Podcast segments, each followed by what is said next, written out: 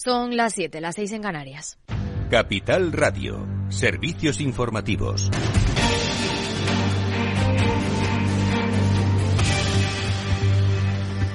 Buenas tardes. Es la noticia del día. La moción de censura presentada por Vox que se debate hoy en el Congreso de los Diputados con Ramón Tamames como candidato. Una moción que ha sido aprovechada por el Gobierno para ensalzar sus logros. La vicepresidenta segunda y ministra de Trabajo, Yolanda Díaz, ha contrapuesto los supuestos dos modelos de gestión de la deuda pública llevados a cabo por el anterior Gobierno del PP y el actual de coalición y con la vista puesta también en la anterior crisis financiera. Tardamos en salir de la gestión de la crisis financiera del Partido Popular 10 años y 11 meses por las recetas equivocadas que se practicaron. Pues bien, el Gobierno, con estos nuevos mecanismos de protección social, hizo que en tan solo un año, señor Tamames, recuperáramos el empleo que tuvimos. De manera que creo poder afirmar que sí, gobernamos humildemente mejor a lo que lo han hecho los que nos han antecedido en el Gobierno de España. La vicepresidenta segunda ha sacado pecho de la gestión económica del Ejecutivo de PSOE y Unidas Podemos, deteniéndose en la reforma laboral y en los datos económicos en contra de los agoreros. Creo que sería bueno que usted no se sumara por el respeto profesional que le tengo, a los agoreros que llegan, sí, a cuestionar los propios datos y las fuentes internacionales sobre nuestro país. Estamos creciendo, lo vamos a hacer más y lo estamos haciendo ya más que, los países de nuestro entorno. Pero fíjese, es que creamos más empleo que ningún país de nuestro entorno. Eh, tenemos récord de exportaciones, señor Tamames. Será importante para la economía de nuestro país hablar de esto, ¿no cree?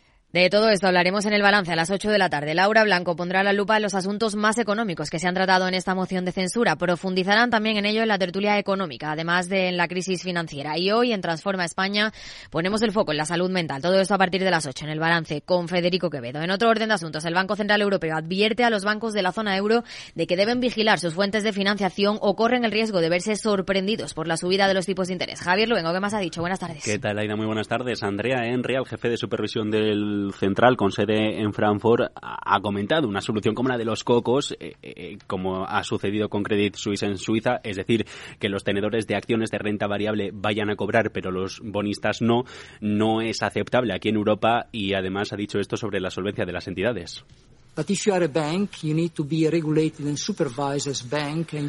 Básicamente ha apuntado, si eres un banco tienes que estar regulado, si no, no seas un banco. Ha hablado Enria sobre los índices de cobertura de liquidez de las entidades en 161% medio según el cuarto trimestre del último ejercicio. Insiste en que la solidez de los balances de las entidades comunitarias es crucial, eh, Aida dice, para capear las turbulencias de las últimas semanas. Gracias, Javier. Y la secretaria del Tesoro de Estados Unidos, Janet Yellen, ha defendido la solidez del sistema bancario del país. Alejandra Moya. Así es, asegura que la situación provocada por los problemas de dos entidades ya se está estabilizando gracias a la acción del Gobierno y la Reserva Federal. Así lo explicaba la secretaria del Tesoro de Estados Unidos. Hace dos semanas aprendimos de los problemas en dos bancos que podrían haber tenido un impacto en el sistema bancario y la economía. La situación demandaba una rápida respuesta. En los días que vinieron, el gobierno federal dio la respuesta a esto. Yellen también ha recalcado que la situación en este momento no puede compararse a la crisis financiera global de 2008 y que el sistema financiero es ahora significativamente más fuerte que hace 15 años. Sin embargo, advierte que su departamento sigue vigilando de cerca la situación y que examinarán sus regímenes regulatorios y de supervisión actuales para considerar si son apropiados para los riesgos que enfrentan los bancos en la actualidad. Además, abre la puerta a extender a más entidades la protección de los depósitos aplicada con Silicon Valley Bank si se dan condiciones similares. Gracias, Alejandra. Y el Tribunal Constitucional rechaza suspender cautelarmente el impuesto a las grandes fortunas, aunque ha admitido a trámite el recurso de inconstitucionalidad presentado por la Junta de Andalucía contra el tributo y polémica porque el ponente de la sentencia será Juan Carlos Campo, el exministro de Justicia del gobierno de Pedro Sánchez. Claves del mercado. El IBEX 35 recupera los 9.000 puntos con una subida del 2,45%, la mayor desde octubre, propulsada por el sector bancario, con el Sabadell en primera posición, mientras que al otro lado del Atlántico, en Wall Street, tono positivo. En el mercado de divisas, según las pantallas de XTV, un euro se cambia por un dólar 0,763 centavos. Más información aquí en Capital Radio y capitalradio.es.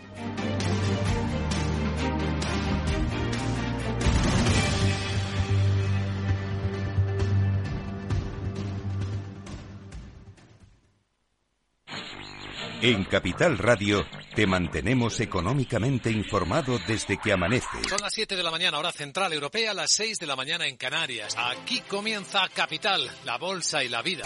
Haciendo algún break en el camino. Enseguida, hora trading, la hora más golfa de los mercados.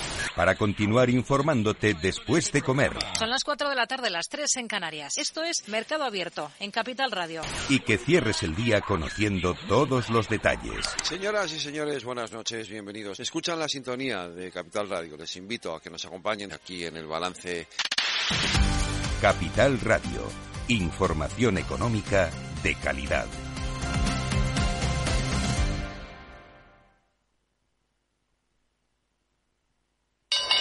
¿Te interesa la bolsa? Invierte en acciones y fondos cotizados sin comisiones hasta 100.000 euros al mes. ¿Has oído bien? Sin comisiones. Más de 550.000 clientes ya confían en XTB. Abre tu cuenta totalmente online. Un broker, muchas posibilidades. xtb.com. A partir de 100.000 euros al mes, comisión del 0,2%, mínimo 10 euros. Invertir implica riesgos.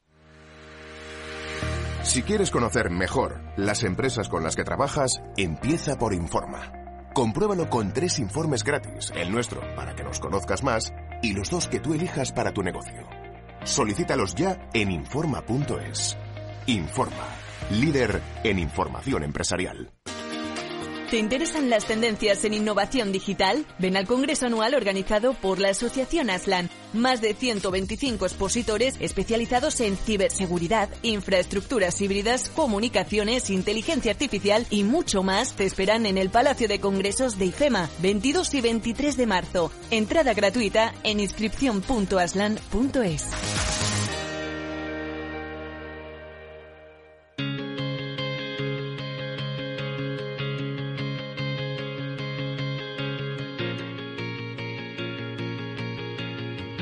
Después del trabajo, After Work, con Eduardo Castillo, Capital Radio.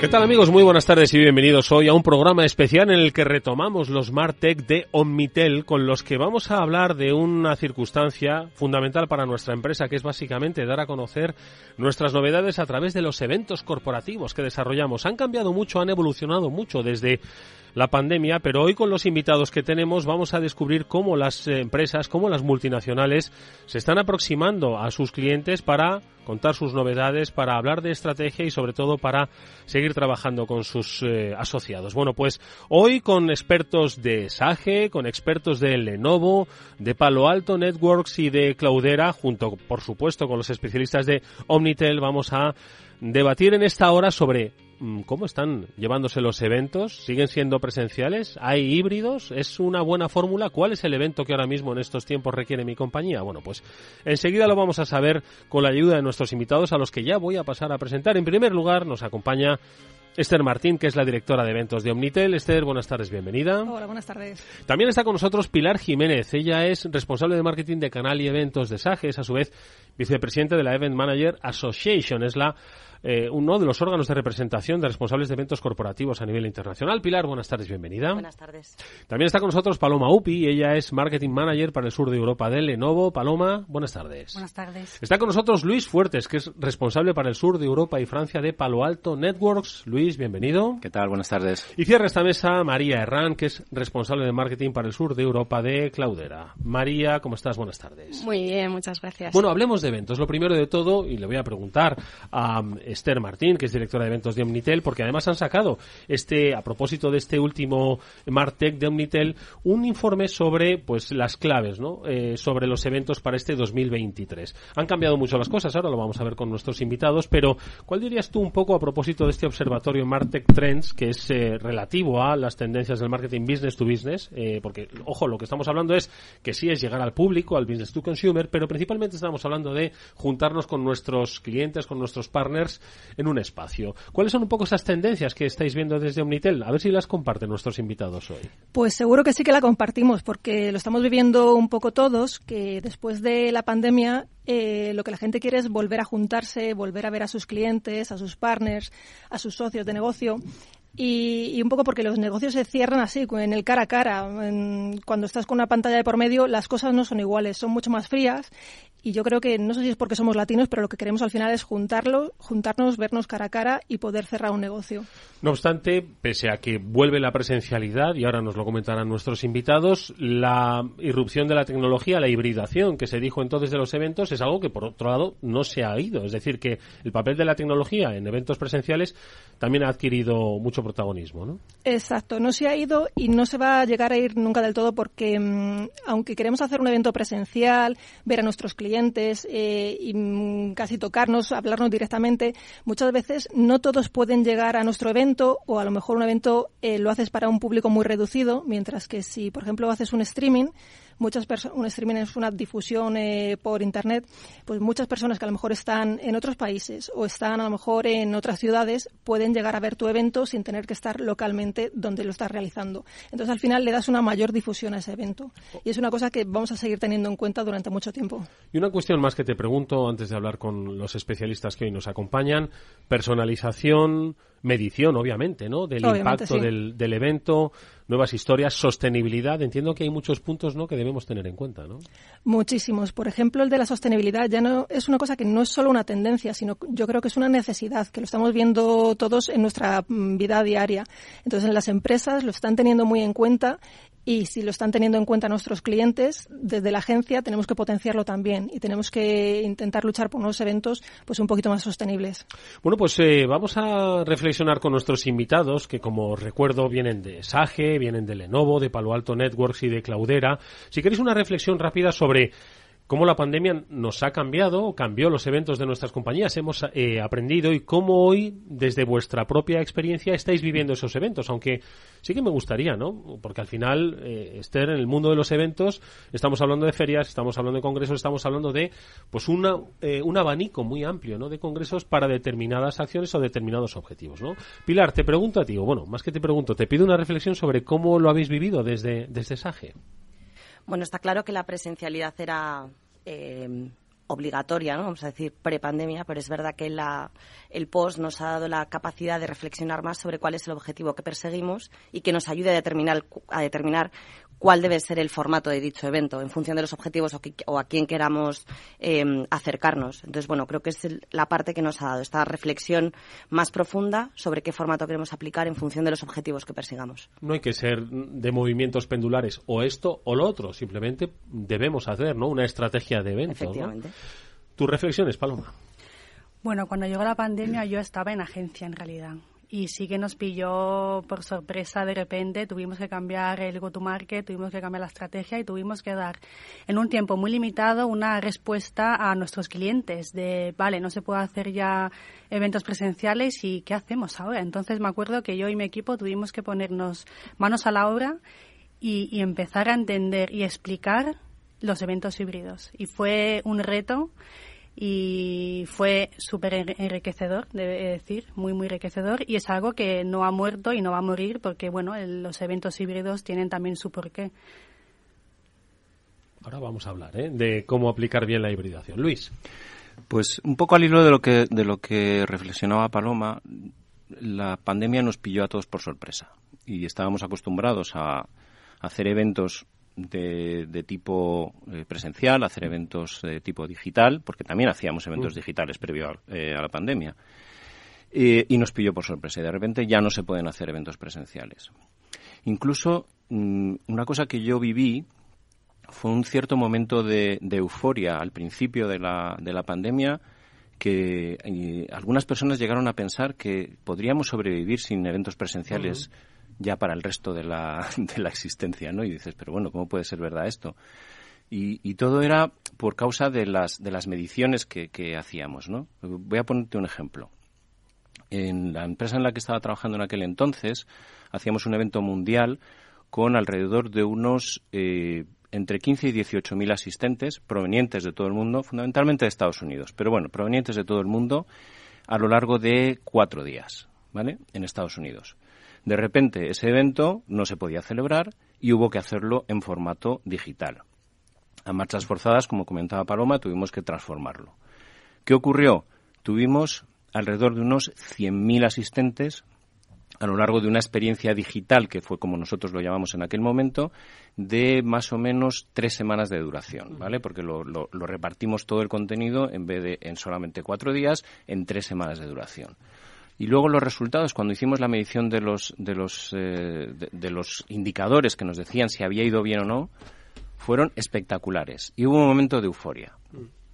Y entonces, ese momento de euforia, pues para mí fue un poco paradigmático, ¿no? Decir, oye, pues sí, realmente desde el punto de vista de medición ha ido muy bien, pero ojo, es que nos hemos perdido una cosa tremendamente importante, que es el componente humano ¿no? del, del evento. Este, este evento no se hace solamente porque queramos construir un, una, una, un pipeline, y perdón por la palabra pipeline, de ventas, o sea, una, una, cantidad ingente de ventas que vayamos a hacer, sino que lo hacemos porque también queremos hacer interacción con nuestros clientes, hacer interacción con nuestros partners. entiendes cuáles son sus desafíos. Efectivamente, y eso en el formato digital no lo vas a poder hacer de ninguna manera, ¿no? Entonces pasamos por ese, por ese momento de, de, euforia que luego tuvo su momento ya de, de bajón que quizás luego por no por no continuar hablando y darle un poquito más sí, pero pero sí que has definido no un estadio que yo creo que también es el que ha marcado. Hemos aprendido cosas hemos incorporado otras no vamos a escuchar a, María. Sí, yo por, por cambiar un poco de tercio hemos hablado del momento pandemia, de la euforia, de ese cambio de lo presencial a lo, a lo digital y para mí también fue muy importante la vuelta a la normalidad, ¿no? Hicimos una vuelta a la normalidad en el trabajo, hicimos una vuelta a la normalidad eh, yendo al transporte o utilizando el transporte público y hicimos una vuelta a la normalidad también con los eventos, ¿no? Entonces, esos primeros eventos que decíamos, vendrá la gente, no vendrá, cómo vendrá, querrán estar, querrán estar mucho tiempo, tenemos que calcular eh, mejor esos tiempos, que sean más cortos los eventos. Ese también fue un hito importante para, para todos nosotros, yo creo. Oye, vamos a, si os parece, a hablar de el tipo de evento. Antes decía Pilar, pues que según la estrategia, según el objetivo, debemos enfocarlo o debemos plantearlo de una manera. Pero antes le pregunto a Esther un poco, ¿cuáles dirías que son ahora mismo? Por eventos hay muchos y muchos formatos, y ya hemos visto que ahora hay muchas combinaciones. ¿Cuáles dirías que siempre dentro de esa quizás eh, base de presencialidad, aunque luego podamos incorporar cuestiones de carácter digital o hibridación, ¿cuáles son los eventos un poco que dirías ahora mismo son los que van a digamos, predominar este 2023? Ferias, congresos, antes nos estaba contando Luis, ¿no? Como de cuatro días, pues se extendió a tres semanas. Es decir, ¿cuáles dirías son? Y ahora les pregunto a nuestros invitados por cada uno de ellos. Pues yo estoy viendo este año una tendencia a realizar un tipo de eventos que es el roadshow que es un poco eh, ir de una ciudad en otra llevando tu evento a distinto público ubicado pues en distintas ciudades. Entonces, no sé si es porque resulta más sencillo acercarse desde la propia empresa al cliente en vez de hacer que el cliente se acerque a ti en las grandes ciudades, pero es un evento que estamos viendo que se está repitiendo mucho este año y, nos ha sorprendido porque otros años no, no era un evento tan, tan importante o, o tan prioritario y este año sí. ¿Y además del roadshow, alguno más? Bueno, siempre tenemos las ferias y congresos que, bueno, este año pues em, igual cada, cada, vez está funcionando mejor, e igual que el año pasado em, se repiten muchos formatos, están saliendo algunos nuevos. ¿Qué os parece? Roadshow, em, ferias, congresos. A ver, Pilar. Venga. A ver, creo que hay una tendencia importante ahora mismo también al uso de eventos de terceros, ¿vale? No solamente los eventos que podemos llegar a organizar nosotros desde nuestras compañías o muchas de las empresas que están en, la asociación que represento, em, pero aunque seas muy bueno en lo tuyo, hay veces que no eres tan bueno en otras cosas. Entonces tienes que aprovechar ese recurso de un tercero que te pone el espacio, te pone el entorno, te pone los contactos, te pone la difusión. Tú tienes que trabajar, obviamente, en estar y en estar bien y hacer las cosas muy bien para poder traccionar y luego tener esos, esos potenciales clientes o potenciales partners a los que quieres atraer a tu, a tu negocio. Entonces creo que también hay una tendencia a ese aprovechamiento. No, hay, no tienes por qué generar tú todo en casa, puedes aprovechar el conocimiento y la experiencia que tienen otros. Y mm. creo que esas, esas uniones o esas asociaciones o sponsorizajes, que también los tenemos, ¿no? Creo que son importantes y, y, cuando las planteas bien, las unes a la estrategia y tienen un porqué,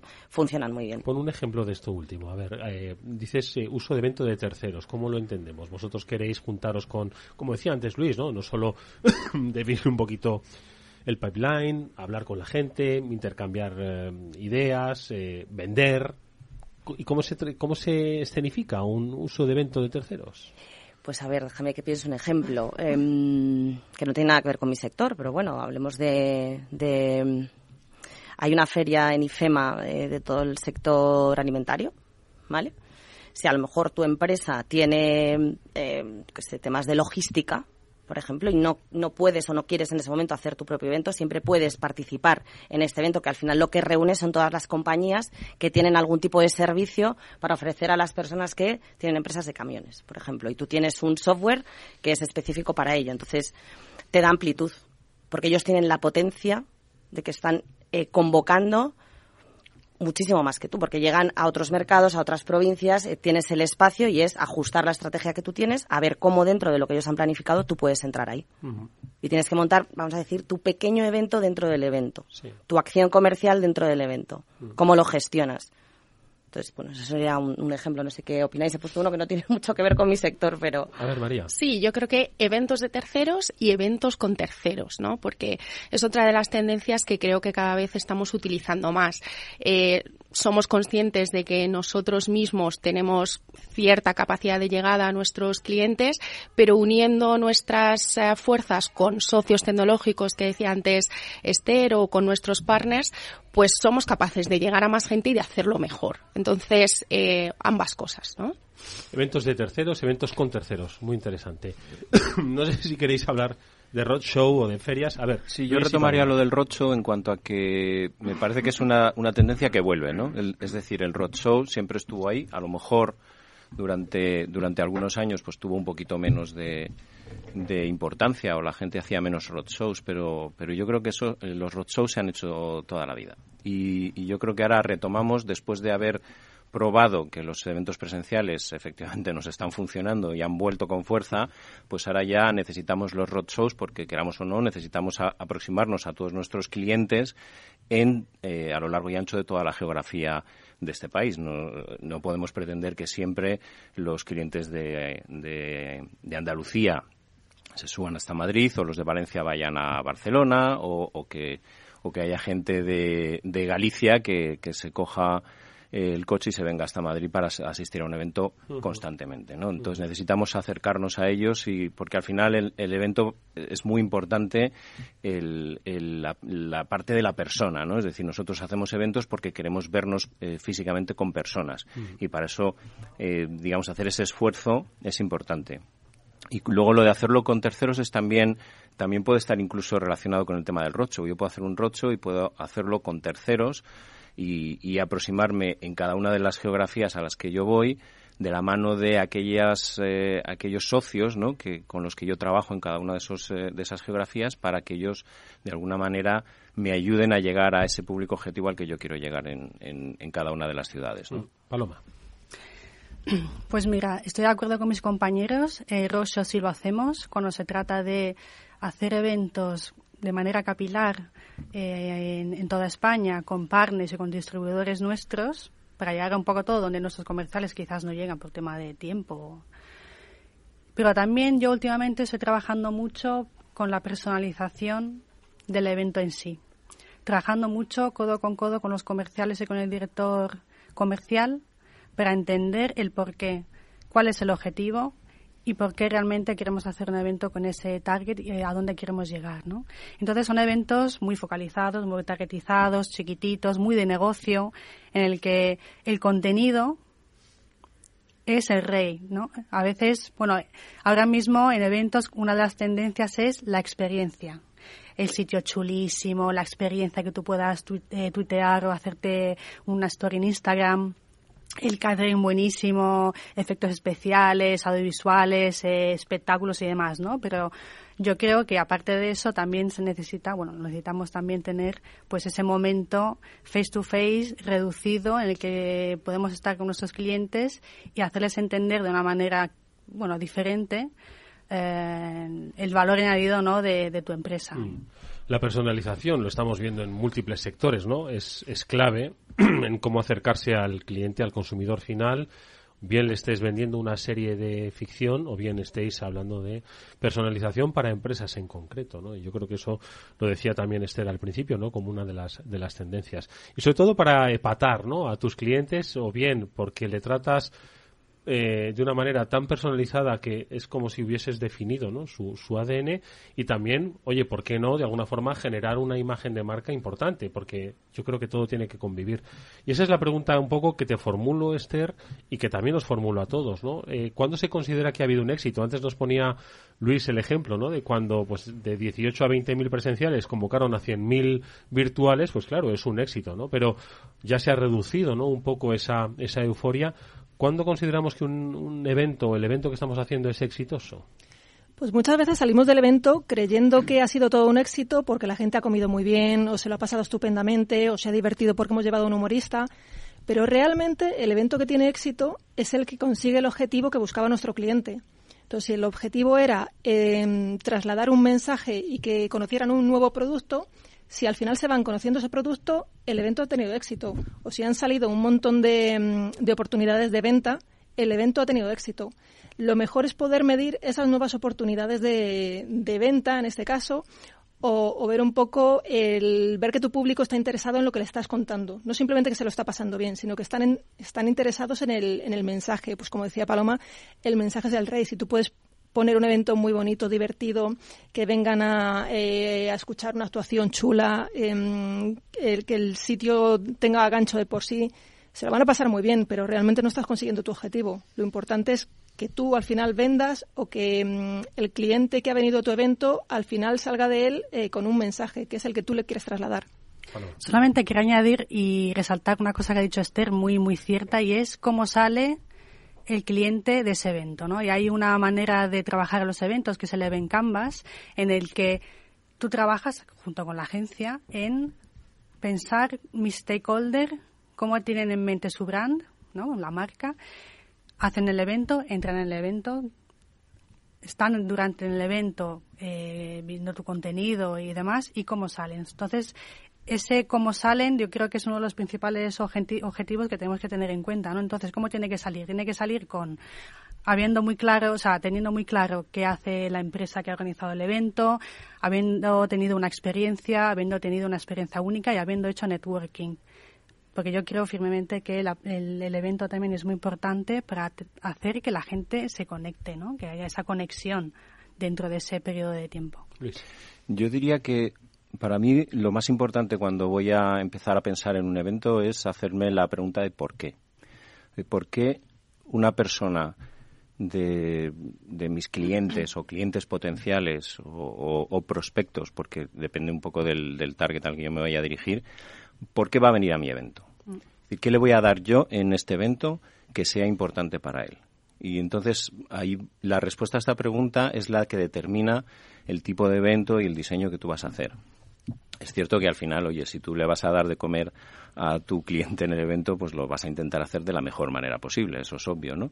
Pero a lo mejor depende del, depende del tipo de, objetivo que tú persigas en ese evento, si lo que quieres es conseguir llegar a nuevas personas que tú no conoces, o si lo que quieres hacer es eh, gente que tú ya conoces, clientes que ya son tuyos, les quieres dar un tratamiento especial y quieres hacer simplemente networking con ellos. La cosa cambia mucho, ¿no? Y ya si hablamos de cuándo hacer un, evento presencial o cuándo hacerlo digital o cuándo híbrido, que eso es otro melón que, quizás también podemos abrir en, esta conversación. Lo que ha dicho Luis es súper importante y creo que ningún event manager tiene que dejar de pensar por qué el cliente tiene que ir a mi evento. Sobre todo porque después de la pandemia, lo que yo he visto es, según mi experiencia, tú le tienes que dar una razón muy válida y un valor muy, muy, o sea, un valor añadido para que la gente salga de casa, coja el coche, vaya al tráfico y llega y se busque el parking, su agenda, claro. Entonces, porque claro, dice, y esto, bueno, puedo verlo yo online también, ¿no? Porque tengo que ir hasta ahí a tu evento. Es una es un bueno, es un feedback que yo tengo de clientes o de comerciales, ¿no? De y por qué tiene que ir si lo puede ver igual en streaming. Mm. Después, además grabado cuando él quiera.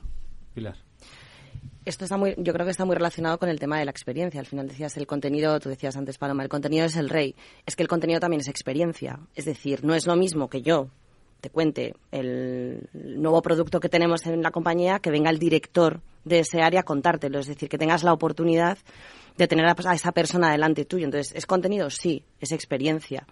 Al final es muy importante. Me ha gustado un montón lo que has dicho del tema del objetivo. O sea, ¿cómo se mide un evento? Pues depende del objetivo que tengas. Pero bueno, no has dicho el ROI, que yo creo que también, no sé, que yo creo que estabais todos un poco, un poco temerosos. Digo, vamos a hablar del ROI. El retorno del evento, que normalmente hablamos del retorno monetario, pero es que hay muchísimos retornos de los eventos en función del objetivo que tengas. Sí, sí, hay muchas cosas que hablar. Dejadme que le pida a María una reflexión sobre esto. Vamos a hacer luego una brevísima pausa. A ver. Sí, o sea, un poco en la línea, ¿no? De qué, es exitoso para un evento. Entonces, a la mayoría de los que estamos aquí nos miden en principio por cuántas oportunidades de negocio somos capaces de generar y qué cantidad. Pero es verdad que para mí eh, un evento es exitoso también si soy capaz de conseguir que haya una serie de referencias públicas que cuenten su caso al resto de clientes. Para mí un evento es exitoso también si soy capaz de conseguir que mis socios tecnológicos, mis partners estratégicos confíen en ese evento, depositando pues unos cuantos euros para construir un stand, creyendo firmemente que ese evento les va a proporcionar un poco esas oportunidades de negocio. Entonces, yo creo que el éxito hay que medirlo un poco en diferentes áreas y también tener en cuenta esa parte más intangible, ¿no? De qué consigo además de, de esas oportunidades monetarias, qué más puedo conseguir. Bueno, estamos hablando con eh, especialistas de SAGE, de Lenovo, de Palo Alto Networks y de Cloudera, además de Omnitel, sobre los eventos, cómo los planteamos. Ya habéis visto que están cambiando las cosas, pero también eh, nos estamos adaptando a estas nuevas realidades. Ahora vamos a hablar enseguida sobre precisamente el retorno de esa inversión y también cómo combina con otras acciones de marketing, porque al final eh, un evento o una acción ¿no? de relaciones con los clientes forma parte de una estrategia de conjunto que tiene que tener sus equilibrios. Bueno, pues esto lo vamos a seguir viendo en los próximos minutos. No os vayáis, antes vamos a escuchar unos consejos.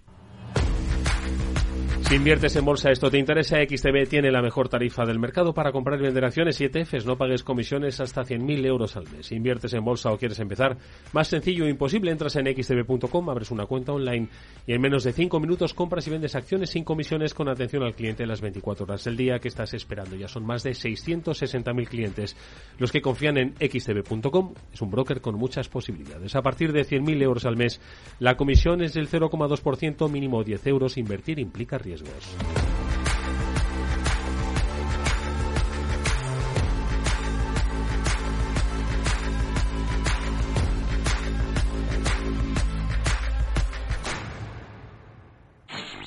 En Capital Radio te mantenemos económicamente informado desde que amanece. Son las 7 de la mañana, hora central europea, las 6 de la mañana en Canarias. Aquí comienza Capital, la bolsa y la vida.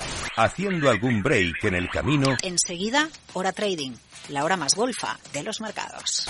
Para continuar informándote después de comer. Son las 4 de la tarde, las 3 en Canarias. Esto es Mercado Abierto, en Capital Radio. Y que cierres el día conociendo todos los detalles. Señoras y señores, buenas noches, bienvenidos. Escuchan la sintonía de Capital Radio. Les invito a que nos acompañen aquí en el balance. Capital Radio. Información económica de calidad. Después del trabajo, After Work, con Eduardo Castillo, Capital Radio.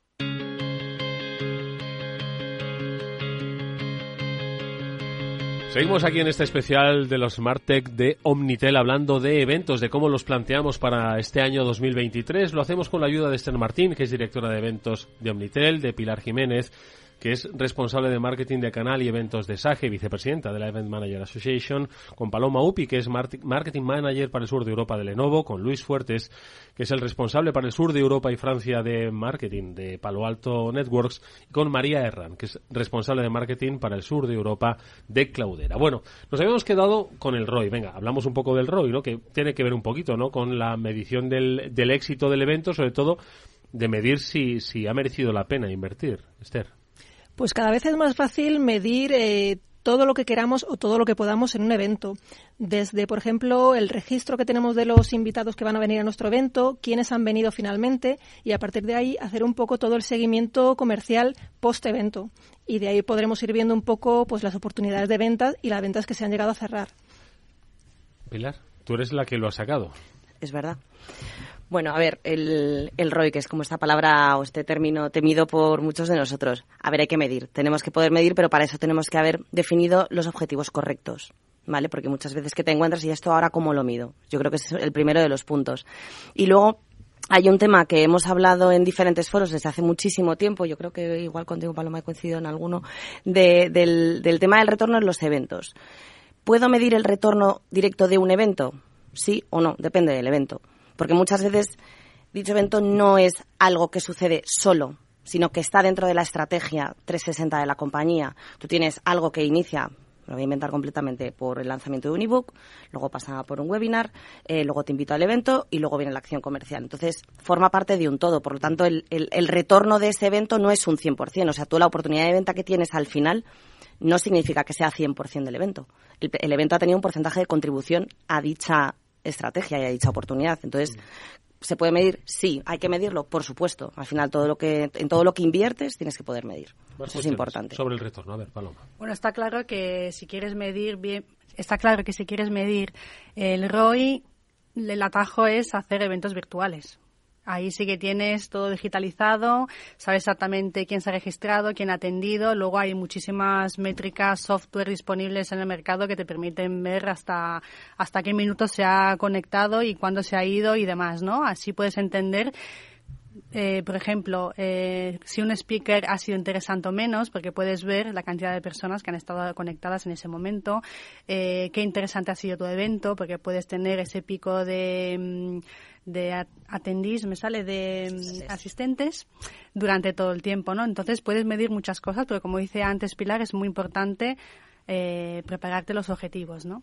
Cuando uno tienes un evento digital, bueno, pues eh, hay que medir a ciertas cosas. En nuestro caso, y creo que la mayoría de las empresas tecnológicas se miden las oportunidades, el pipeline, y es muy importante luego hacer un follow-up, ¿no? Un seguimiento para hacer que esos pipeline se genere luego en ventas.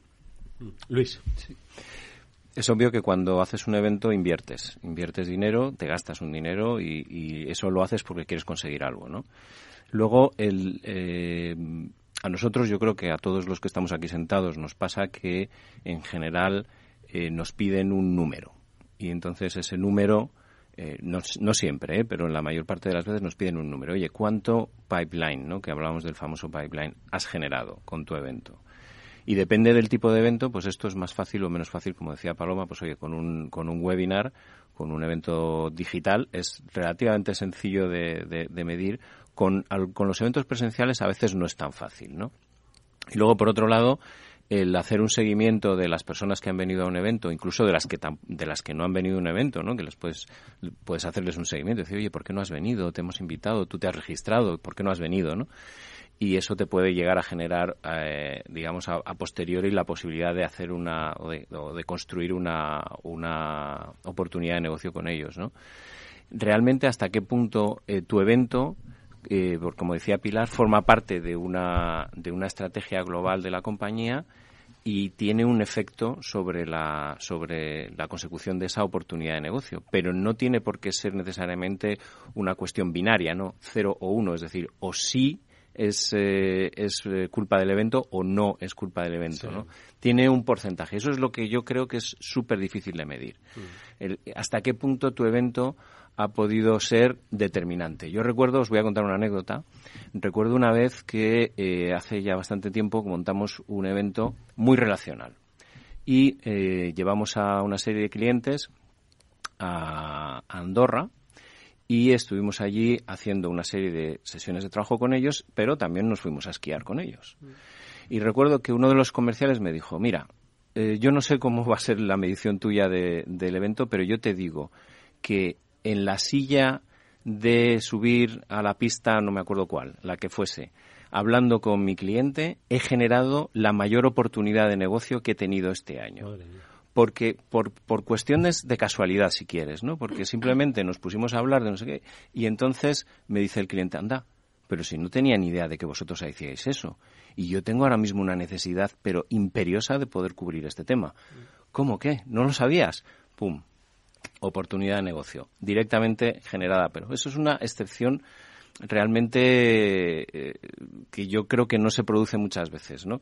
Otras veces tú dices, invito a un cliente a un evento, viene y estoy tratando con él unas, unas oportunidades de negocio. ¿El evento ayuda? Sí. ¿Cuánto? Ah, imposible de saber. En cualquier caso, exactamente, difícil de saber. Son zonas grises que siempre son difíciles de, de medir, ¿no? Pero el hecho de que se eh, reclame la presencialidad, la vuelta del evento, pues es muy significativo. Obviamente hay un retorno. Antes de que reflexione sobre ello, la idea de María. Sí, en, en mi caso y por, por añadir un factor también es el factor tiempo, ¿no? Porque ¿Cuándo tengo yo que dar ese retorno de la inversión? Eh, trabajamos en compañías multinacionales, nos movemos por trimestres, nos movemos por años fiscales, pero muchas veces ese retorno de la inversión del evento no viene dentro de ese año fiscal porque pues al final es la suma de esas tácticas que va a conseguir que la que va a conseguir que generemos esa oportunidad, ¿no? Entonces, yo la verdad que todos ponemos esta cara un poco así de mm, pensando, ¿no? De este concepto de retorno a la inversión que no no es fácil a medir, pero pero también hay que tener en cuenta eh, pues muchos otros factores, factor tiempo, factor eh, valor, etcétera.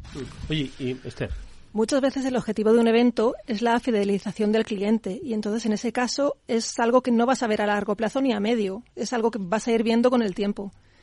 Y que a lo mejor no lo puedes medir, porque ¿cómo mides la fidelización de un cliente? No puedes realmente, ¿no? O sea, a lo mejor te puedes puedes mirar una serie de factores o una serie de indicadores que te dicen, hombre, pues si este cliente eh, renueva conmigo es que es fiel hacia mí, ¿no? O si el porcentaje de renovación de la plataforma que tiene conmigo era del 87% el año pasado y este año ha sido del 93%, pues obviamente lo, ha lo has mejorado. ¿Cómo ha influido ese evento en que tu eh, ratio de renovación con ese cliente sea mejor? Pues hombre, tú vas a pensar que sí, que, lo has hecho bien y que el evento ha influido positivamente, ¿no? Pero nunca lo vas a poder demostrar claramente. En cualquier caso, el evento es una herramienta muy poderosa dentro de las estrategias de marketing.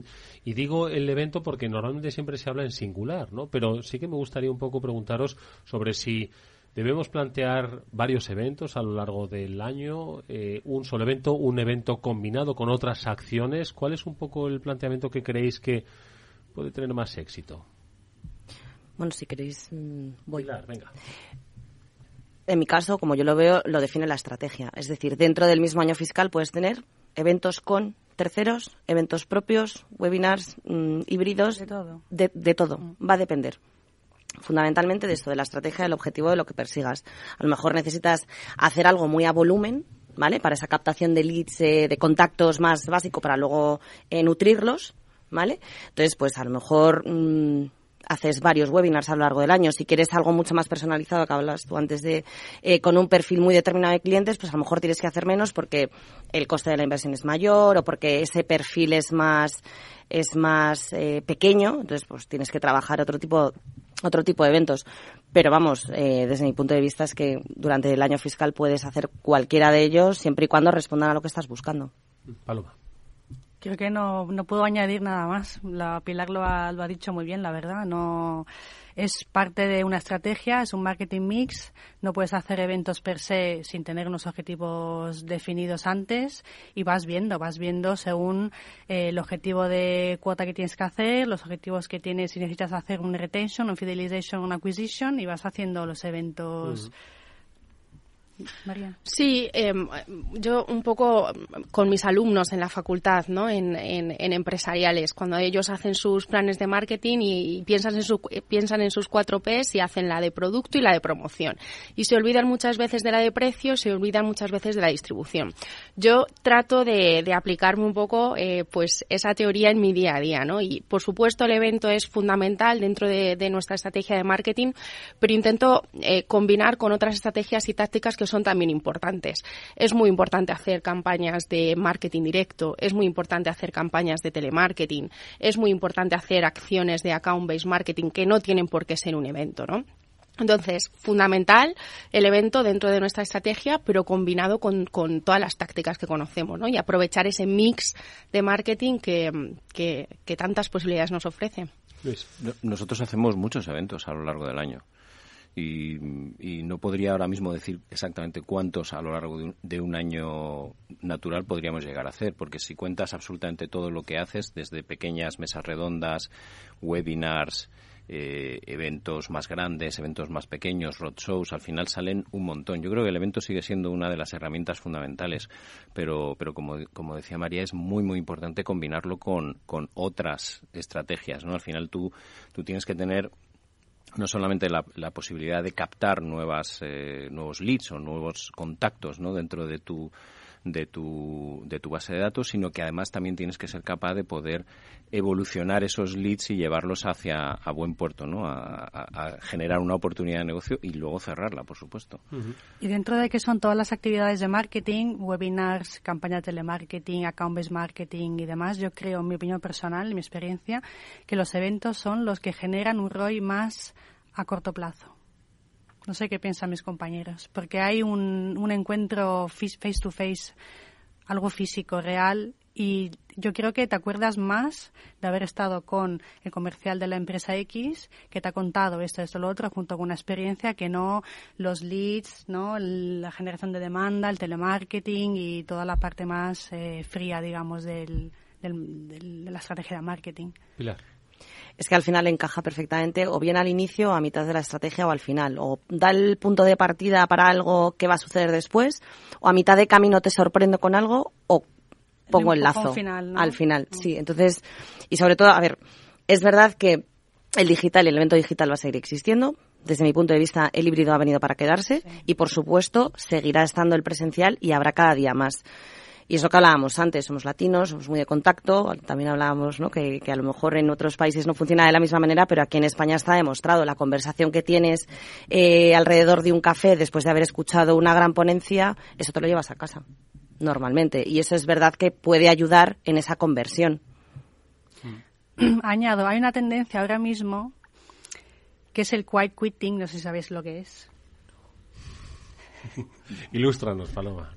Es bueno, después de la pandemia, las personas han vivido de otra manera, ¿no? Entonces, has estado en casa, has trabajado y has tenido tu tiempo libre y demás, ¿no? Entonces, esta tendencia hace que las personas no quieran trabajar más horas de, de lo que se trabajaba antes. Ahora ya la gente no quiere hacer 200 horas al día. Ahora ya la gente quiere su flexibilidad, su tiempo libre, estar con la familia, estar con sus hijos y demás, ¿no? Entonces es no trabajar de más. Entonces esto lo digo porque eh, ahora hay una tendencia en la que en los eventos se tiene que dejar un poco que corra al aire. Es decir, no puedes hacer una agenda como antes de prepandemia con eh, en media jornada un maratón de presentaciones con un break de 20 minutos. No, tienes que dejar correr aire, que la gente esté cómoda, que tenga un buen welcome, que sobre todo hable con la gente. Tú le das unas píldoras, unas pinceladas de lo que quieres contar para crear ese engagement y esa eh, atención ¿no? al, al contenido y luego que fluya. No sé qué piensan. Sí, sí, te están dando la razón. Totalmente de acuerdo. Por completo. Pero, pero vosotros piensas así, pero nuestras empresas igual, a nivel corporativo, ¿no? Se sigue pensando un poco ese formato de, no, tienes que presentar esto, esto, esto. Siempre hay mucho contenido en los eventos, pero es verdad que funciona mejor si tú esquematizas y el mensaje lo abrevias un poco porque al final es más fácil quedarte con un mensaje que quedarte con ocho. Eso es. Entonces es mucho mejor para el que viene a tu evento. Hay, una cuestión que quería eh, apuntar a lo que tú dices, que no es solamente una cuestión de que después de la pandemia haya una tendencia a que la gente quiera respirar más y tener más, que es verdad. Es que no es solamente eso, es, también que las nuevas generaciones que vienen ahora y se incorporan al, al, mercado de trabajo y que empiezan a ser nuestro, nuestro target para los eventos, tienen también esa mentalidad. Mm. Es decir, eh, y, esa, y eso, bueno, es abrir un melón un poco un poco complejo. Eso se lo va a preguntar María a sus alumnos mañana. Seguramente. es mejor no preguntarles. pero, pero es cierto que, que nos encontramos con que, eh, con que las nuevas generaciones piensan de una manera un poco diferente y eh, no están dispuestas a soportar cualquier cosa. Con lo cual, pues tienes que ser mucho más eh, directo al objetivo, tienes que ser más conciso, tienes que ser más experiencial porque si no, no les va a apetecer venir a tu evento. Si hablamos de, de, de, eventos en los cuales, oye, pues hay una parte importante del, sitio donde lo haces, la gente que te llevas para, para aderezar el evento, todo eso es muy importante y para las nuevas generaciones yo creo que cada vez más. Pilar bueno, me gustaría apostillar, porque estoy totalmente de acuerdo con lo que estáis comentando. De hecho, uno de los últimos eventos que organizamos para el canal de distribución eh, había parte, obviamente, de, contenido puro y duro de negocio, pero hubo muchísimo tiempo para que nos habláramos y para que estuviéramos juntos, porque además veníamos de hacer cosas muy pequeñitas también por un tema de pospandémico, eh, y fue uno de los grandes éxitos.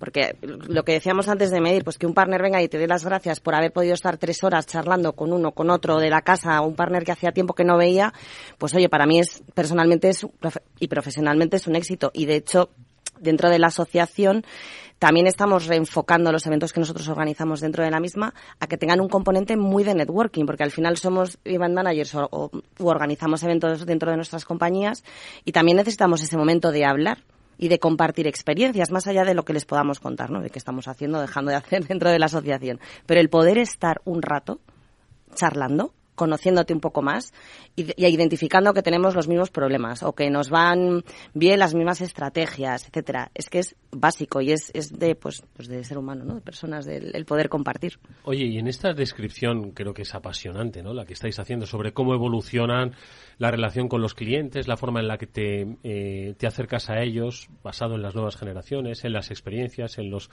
en los cambios ¿no? que la propia eh, el propio ecosistema empresarial nos, nos ofrece eh, ¿Dónde queda lo, lo virtual? Decíais que bueno que se combina y que se, se demostró útil para un tiempo, pero hoy dónde queda? Es decir, cuando hibridamos algo, lo hacemos exclusivamente en digital, ¿para qué lo hacemos y, y cómo lo hacemos? A ver, Esther. Aparte de mm, tener tu evento presencial y que tú lo puedas eh, difundir a través de Internet y lo puedan ver muchas más personas que, que no han venido presencialmente, hay una parte que estamos viendo que es muy importante y es que después de a lo mejor dos horas viendo una charla, la atención decae bastante. Y estamos viendo que si a estas personas les, em, les pones algún tipo de juego, algo ya relacionado con eh, temas eh, virtuales, o a lo mejor que ya que están usando el móvil para ver su correo, que puedan a través de su móvil entrar a algún juego que tú hayas preparado que tiene que ver con lo que te están contando en la presentación y puedan interactuar de esta forma hemos visto que así se capta mucho más la atención, que la atención a lo mejor que estaba empezando a decaer vuelve otra vez a hacerlo más interactivo, ¿no? bueno, hacerles más partícipes, ¿no? Y que por lo menos eh, siguen pendientes de tu evento y, y, eh, y sí, son más partícipes. Hay un poquito más de interacción. Sí, en nuestro caso también funciona mucho el concepto bajo demanda. Eh, es verdad que el streaming en directo es genial, pero es verdad que la atención va bajando, va bajando, mm. tanto en presencial y mucho más cuando uno está detrás de la pantalla haciendo ocho cosas a la vez, ¿no? Entonces es verdad que ese concepto bajo demanda, el poder dejar ese evento disponible para que cada uno consuma ese contenido cuando quiera, como quiera, donde quiera, nos está funcionando muy bien y así pues esos eventos que son más largos o que tienen un contenido más denso, pues cada uno eh, hace el consumo de manera de manera individualizada y cuando le, cuando le conviene. Entonces funciona muy bien también en nuestro caso.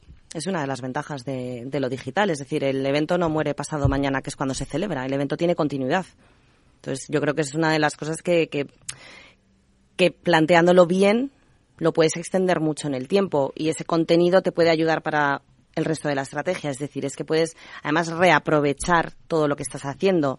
Eh, reaprovechas el contenido e incluso amortizas mucho más la inversión que realizas. Es decir, es que es, es una parte sí, le bastante dando durabilidad. Eso es. Y además está relacionado con cómo nos estamos acostumbrando a consumir el contenido hoy en día. Eh, los que ya tenemos una cierta edad, pues, eh, pues obviamente hemos, hemos pasado de consumir el contenido televisivo, por ejemplo, eh, de una manera, incluso el de radio, que yo soy un, un muy oyente de radio, y muchas veces escucho radio eh, eh, bajo demanda. Es decir, no puedo escuchar determinado programa que se hace no puedo escuchar tu programa ahora de 7 a 8 porque tengo una reunión. Pues oye, si, lo, si me interesa y lo quiero escuchar, pues sé que tengo a través de, de vuestra aplicación la posibilidad de escucharlo a posteriori, ¿no? Con lo cual eso, eh, igual que pasa con el contenido televisivo, yo ahora solamente veo las cosas bajo demanda cuando a mí me apetece y cuando yo creo que las que, que, que me va bien, ¿no? Netflix o cualquier otra plataforma. Pues lo mismo pasa con el, con el contenido empresarial cuando está, cuando es un contenido muy, muy específico y muy, muy delimitado. Porque obviamente esto en una, en una cuestión de networking no lo puedes hacer, porque no funciona así. Paloma, ¿alguna reflexión sobre lo digital? ¿Te gustan? Sí. Mm, no sabría qué añadir, la verdad. Está todo dicho, por supuesto. De todas formas, fijaos, ya que estamos hablando de lo digital y de lo tecnológico, antes nos estaba hablando Esther sobre pues eh, la tecnología, ¿no? Y cuál es el papel que, que, que juega dentro de, un evento. Si, si, esta tertulia de los Martec lo hubiésemos hecho el año pasado, el año 2022, yo os habría preguntado por el metaverso ¿no? y los eventos en el metaverso, pero no lo voy a hacer, no os preocupéis. Pero sí que os voy a preguntar por lo que viene a sustituir al metaverso este año, que es la inteligencia artificial. Estoy seguro de que también se va a poner al servicio de los eventos, entiendo, ¿no, Esther? Me imagino que sí, que poquito a poco se irá poniendo. De hecho, ahora, bueno, lo que usamos eh, más que nada es el tema de los registros con QR. No sé si tiene algo de inteligencia artificial o no, o se puede ir eh, añadiendo, porque realmente tú al tener ese registro y llegar a un evento y escanear un QR, sabes quién ha venido y esa información podrías cruzarla con mucha información que está por la red. Ojo, porque aquí también está mm, de por medio la ley de protección de datos, pero bueno, aún así estoy segura de que podrías cruzarla con muchísima información que está pública y podrías conseguir mucha más información de tu audiencia de los que han venido. ¿Os vais a animar con la inteligencia artificial, Paloma? Yo creo que no es... Bueno, normalmente se habla de inteligencia artificial como algo del futuro, tal. Bueno, no, no es nada futuro porque Siri es inteligencia artificial, eh, Google, OK Google es inteligencia artificial y hay muchísimas cosas que ya venimos usando de la inteligencia artificial. Ahora se habla mucho del chat GBT, que yo lo uso personalmente. Le vais a preguntar, ¿cuál es la mejor forma de hacer un evento este 2023? ¿Al chat GPT o no? No. Yo por Yo ahora no. no. Yo por ahora no. No se lo voy a preguntar. ¿Hay, ¿Hay alguna otra tendencia que también puede ser interesante, que yo todavía no la he visto del todo bien aplicada, que es el, el tema de la realidad aumentada, eh, que puede dar bastante juego? Puede dar bastante juego en cuanto a lo que es la parte experiencial de, de, de lo que tú puedes ver, que haya cosas que no están eh, físicamente eh, dentro de tu campo de visión, pero sí lo puedan estar de manera virtual y eso puede dar bastante, bastante juego. Lo dejo ahí encima. Pilar. Me gusta lo que has dicho y me ha recordado al momento holograma hace años cuando todos queríamos poner hologramas en nuestros eventos. Es decir, inteligencia artificial, sí. ¿Aporta valor a mi evento? Sí. Si no lo aporta, pues lo mismo que un holograma. Si no aporta valor a mi evento, ¿para qué? A lo mejor es más fácil tener una mesa redonda, dos cafés y un buen periodista que amenice la jornada. Es decir, ¿tiene sentido, aporta valor? Sí, si no, no nos volvamos locos, perdonadme la expresión, pero me ha recordado al momento, acuerdo, al momento vamos. holograma, ¿vale? De hace unos años. Y donde aporta valor es en los resultados, es el la- medir. Yo creo que nuestros invitados hoy han dejado muy bien eh, definidos cuáles son ahora mismo las necesidades, cuáles son los objetivos, cuáles son los caminos para lograr el éxito en los eventos como parte de sus estrategias de marketing. Eh, una tertulia muy interesante en la que ha estado Esther Martín, directora de eventos de Omnitel. Esther, muchas gracias. Muchas gracias. Pilar Jiménez es responsable de marketing de canal y eventos de SAGE. Gracias, Pilar. Gracias a vosotros. Paloma Upi, como marketing manager para el sur de Europa de Lenovo. Gracias, Paloma. A vosotros, gracias. Luis Fuerte, responsable para el sur de Europa y Francia, responsable de marketing de Palo Alto Networks. Luis, gracias. Ha sido un placer, gracias. Y cerrando la mesa, María Herrán, responsable de marketing para el sur de Europa de Claudera. Gracias, María. Igualmente. Gracias a todos. Ha sido interesantísimo este repaso a los Martech de Omnitel sobre cómo van los eventos. Lo podréis escuchar en diferido en este programa y a través de redes sociales. Gracias, mucha suerte y hasta muy pronto.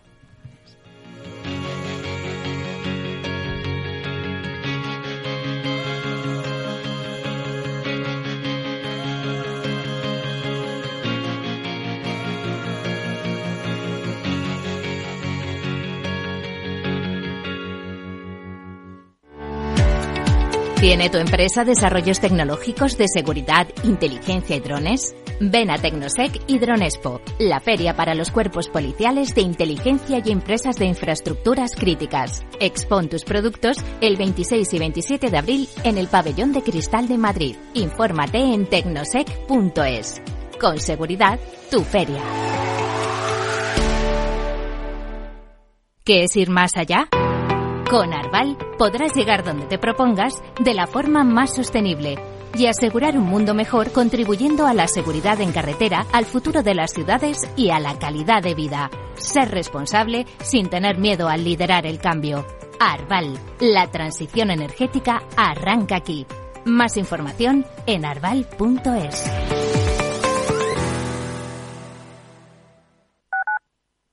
Capital Radio, Madrid, 103.2. Más del 35% del emprendimiento en la Comunidad de Madrid está liderado por mujeres, pero podrían ser muchas más. Arrancar mi proyecto con el apoyo de la Comunidad de Madrid ha sido fundamental. Hemos trabajado para conseguirlo y crecer juntas. Comunidad de Madrid. Testimonios reales. Yo soy Marciana. Yo soy Lali y somos amigas. ¿Cuánto que nos conocemos? Mucho tiempo, ¿verdad? Hemos ido a todos los sitios juntas. Y luego, al, al cabo de los 20 años, nos hemos encontrado Nos hemos aquí. vuelto a encontrar. La residencia de Chapó. Me acogieron a mí aquí así. Y desde entonces, feliz. Pero no puedo hablar porque me emociono. Mi residencia es mi casa. Comunidad de Madrid. Capital Radio, la genuina radio económica. Siente la economía.